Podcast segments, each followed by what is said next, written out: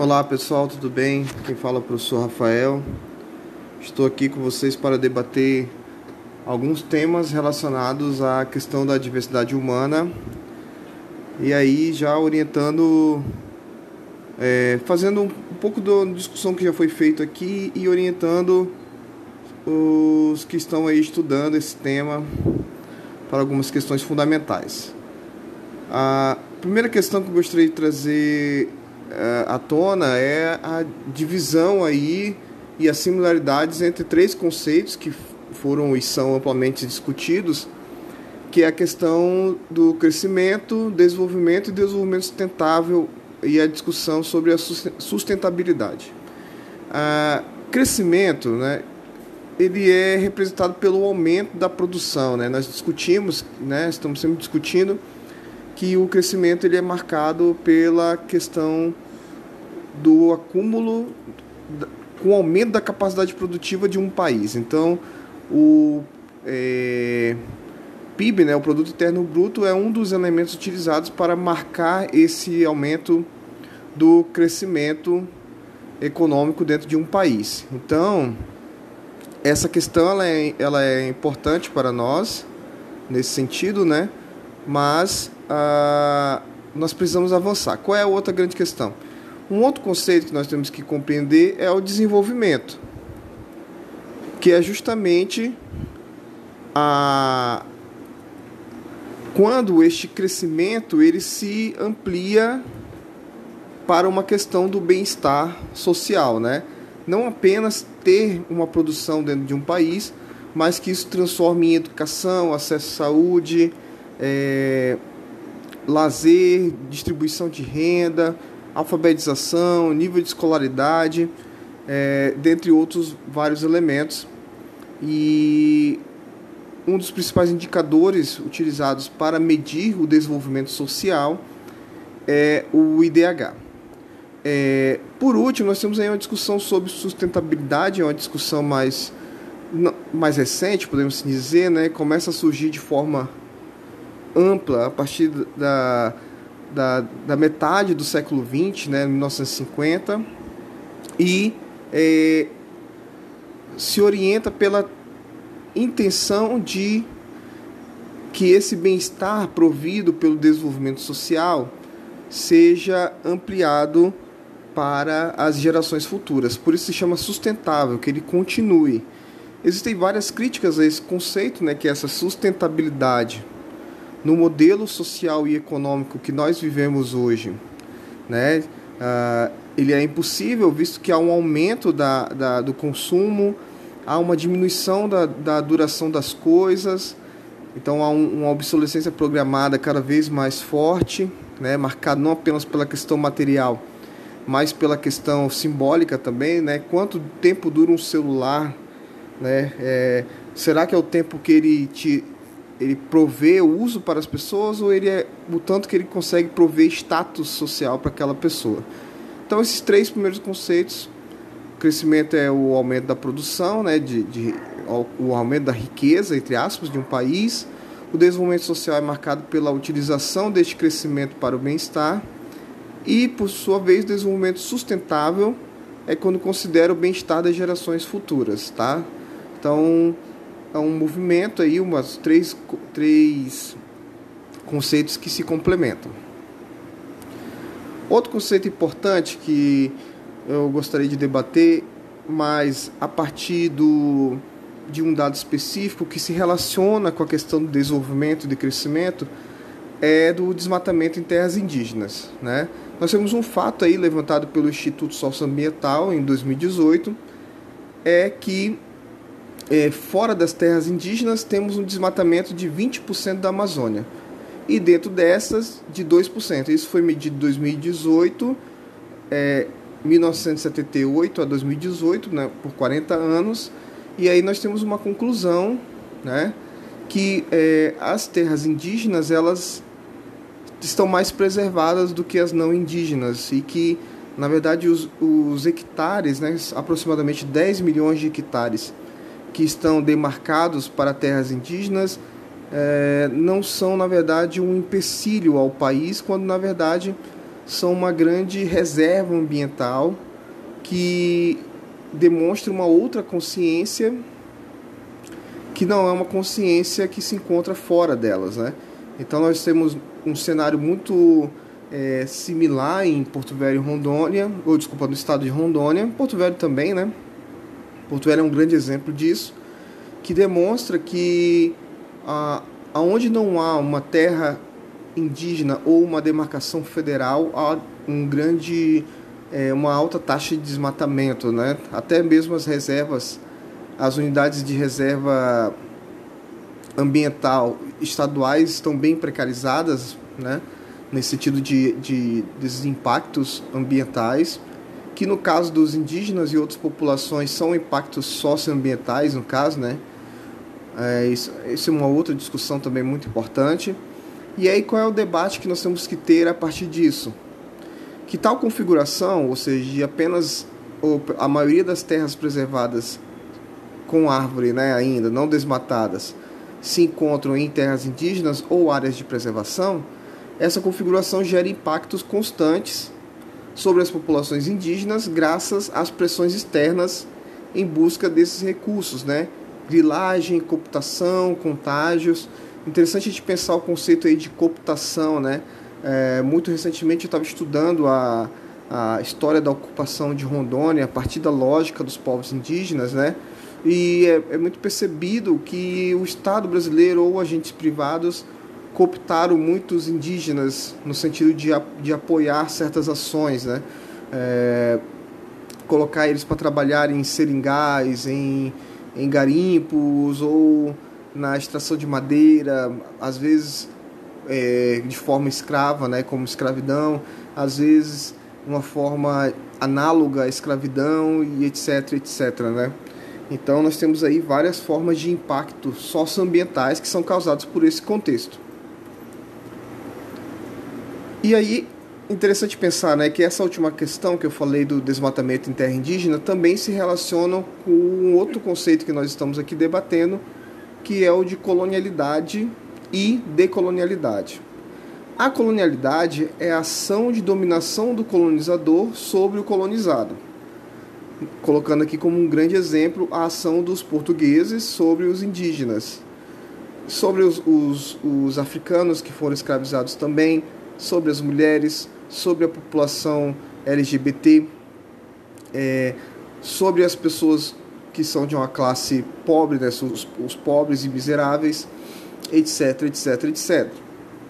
E é também importante frisar que para toda ação há uma resistência coletiva que se deu o melhor que se dá na história de diversas formas. É, é muito relatado, nós temos duas versões da história.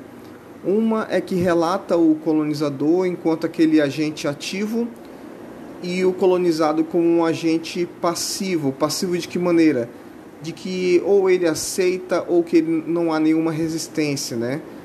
É, a verdade é que a história das resistências ela foi sofreu uma tentativa e sofre uma tentativa de apagamento e ah, ao mesmo tempo nós temos que considerar que é, por mais que muitas coisas que a gente fale sobre a colonialidade a gente use o verbo no passado a colonialidade ela é muito presente ela é muito real no sentido de, de que muitas pessoas ainda vivem reflexos dessa colonialidade até os dias atuais. É, o, tem um historiador argentino, Walter Minolo, que ele vai us, chamar, usar um conceito é, da herança colonial. Então nós temos aí é, o que vivemos hoje nada mais é do que a herança desses processos de ocupação material e simbólica do Brasil, da América Latina, da África, que é, intencionam manter certos discursos como práticas, né? como, por exemplo, a intencionalidade de manter os discursos racistas enquanto práticas é, sociais. E para isso, a máquina colonial utiliza-se de todos os meios, se utiliza de todos os meios possíveis para que esse discurso e essas práticas continuem existindo. E assim nós podemos é, ampliar essa discussão para todos os, os outros exemplos que nós já utilizamos. Também é uma colonialidade a ideia de que os indígenas atrapalham o desenvolvimento, também é uma forma de colonialidade a ideia de que as mulheres não podem trabalhar ou não podem estudar. Então, toda forma de segregação, de organização do poder a partir da ideia de que existe uma raça ou um grupo social político superior é uma forma de colonialidade. Do outro lado aí, nós temos a decolonialidade, que é quando uma ação coletiva ou individual é, intenciona negar essa colonialidade, superá-la, é, fazer com que ela não exista mais, né? E aí é sempre a discussão, né? Eu, pelo menos, defendo essa postura de que a colonialidade ela é individual e coletiva ao mesmo tempo. Você tem que é, você tem que ser antirracista ao mesmo tempo que você luta por programas, políticas, ações, eventos que também são antirracistas é, em sua prática. E aí o Aníbal Quirrano ele coloca três principais formas de colonialidade. A primeira é a colonialidade do ser, que considera certos grupos e raças enquanto inferiores, né? A sua vida ela é considerada, a vida do indivíduo é considerada inferior por essa organização, por essa colonialidade a colonialidade do saber, que considera apenas um grupo, né, no caso o colonizador ou os seus herdeiros, enquanto capaz de produzir ciência e filosofia e arte. Né? É, quantos autores negros, autores indígenas nós lemos? Isso é uma pergunta fundamental. Quantos professores ou professoras, doutoras, doutores você conhece? Negros no caso, né? Professores e professoras negros que são doutores. A gente tá usando, eu estou usando essa categoria de ser professor e ser doutor, enquanto ter acesso a um capital intelectual reconhecido, né? Então, em outras palavras, quantos, quantas pessoas negras têm um grande capital intelectual reconhecido pela sociedade, em comparação a pessoas não negras? A mesma pergunta para indígenas, a mesma pergunta para é, transexuais, a mesma pergunta para pessoas de classe baixa, é, pobres ou miseráveis, né? Então, nós temos uma situação extremamente desigual na nossa sociedade. Há todo um discurso que prega igualdade, quando na verdade é, na factualidade ela não existe. E aí a colonialidade do saber vem para justificar essa diferença, né? Que na verdade é material, não é mental, cultural das pessoas, e afirmando que certos grupos não conseguem produzir nada intelectual porque são incapazes disso, quando na verdade as condições materiais não possibilitaram. E por último, a colonialidade do poder, a, que considera que apenas algumas partes devem ter acesso ao poder. E importante pensar isso, né? Quem está no poder orienta os rumos que uma sociedade tomará nos próximos nos próximos anos ou durante muitos anos, né? Então a colonialidade do poder coloca e mantém certo grupo no poder, às vezes de forma hereditária, com a intenção de que de que é, se mantenha é, certa dominação restrita a certos grupos sociais, né? Há um grupo muito pequeno que também tem um poder econômico, ao mesmo tempo que tem um poder político e detém cada vez mais, por, por estar nesse lugar, um poder simbólico sobre uh, as pessoas. E aí um último debate, né, que também se relaciona totalmente com, com tudo que foi dito até agora, é, é a questão de direitos humanos e o Brasil, né, interessante pensar que existem pessoas que lutam contra os direitos humanos e existe uma premissa da declaração que ela é universal. Ou os direitos humanos são para todos ou não está sendo consolidado para ninguém. Há uma necessidade que se há uma luta democrática, uma intenção democrática de que exista democracia, esses direitos devem ser para todos.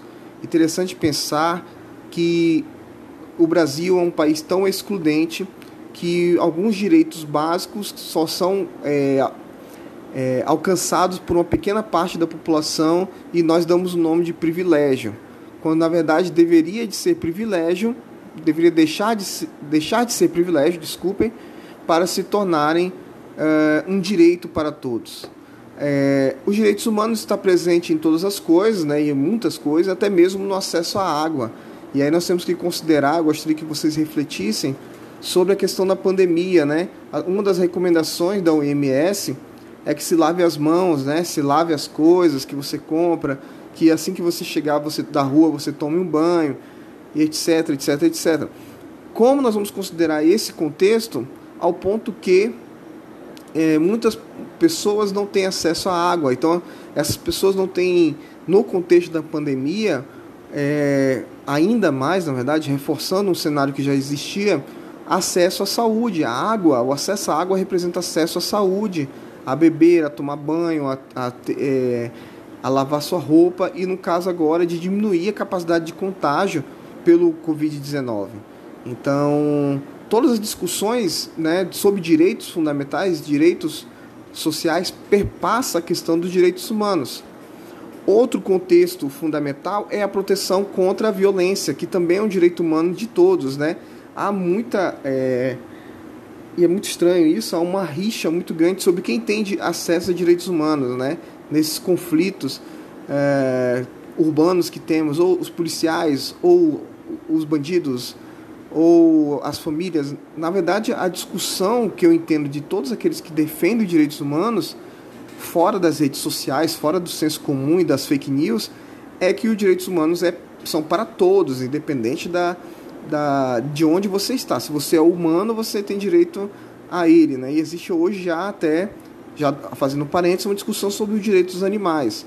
Então, um não exclui o outro, né? não foi essa questão que colocada, mas todos os indivíduos envolvidos nesse processo de violência têm direito aos direitos humanos. Então, quem causou a violência vai pagar por ela, mas vai pagar dentro desses limites. Quem sofreu a violência ou deveria ser protegido contra a violência também fará uso dos direitos humanos. A grande questão é que nós temos uma falha da questão estatal que é o, o aparelho que conta com o uso legítimo da violência, inclusive para conter agressões violentas, né? Isso é meio estranho, mas essa é a verdade. É o Estado que tem acesso ao uso livre da violência, né? O, uso legítimo da violência. E do outro lado nós temos uma cultura e uma educação é, pautada na questão do, do povo brasileiro, por exemplo, a violência contra a mulher, por exemplo, tem muito aquela ideia colonialista de que a mulher é propriedade do homem. A violência contra a comunidade LGBT, a homofobia, a transfobia, tem muito a ver com essa ideia de normalidade é, e um, uma percepção binária de gênero, homem e mulher. Qualquer coisa que está longe, é, fora de homem e mulher é algo errado, né? Tudo isso são preconceitos que têm suas raízes na colonialidade e ao mesmo tempo nós temos que lutar pelo direito desses indivíduos enquanto seres humanos para que eles se concretizem. E aí, é, encerrando essa questão, eu gostaria de que vocês pudessem entrar em contato comigo para eventuais questões. Um grande abraço e até a próxima.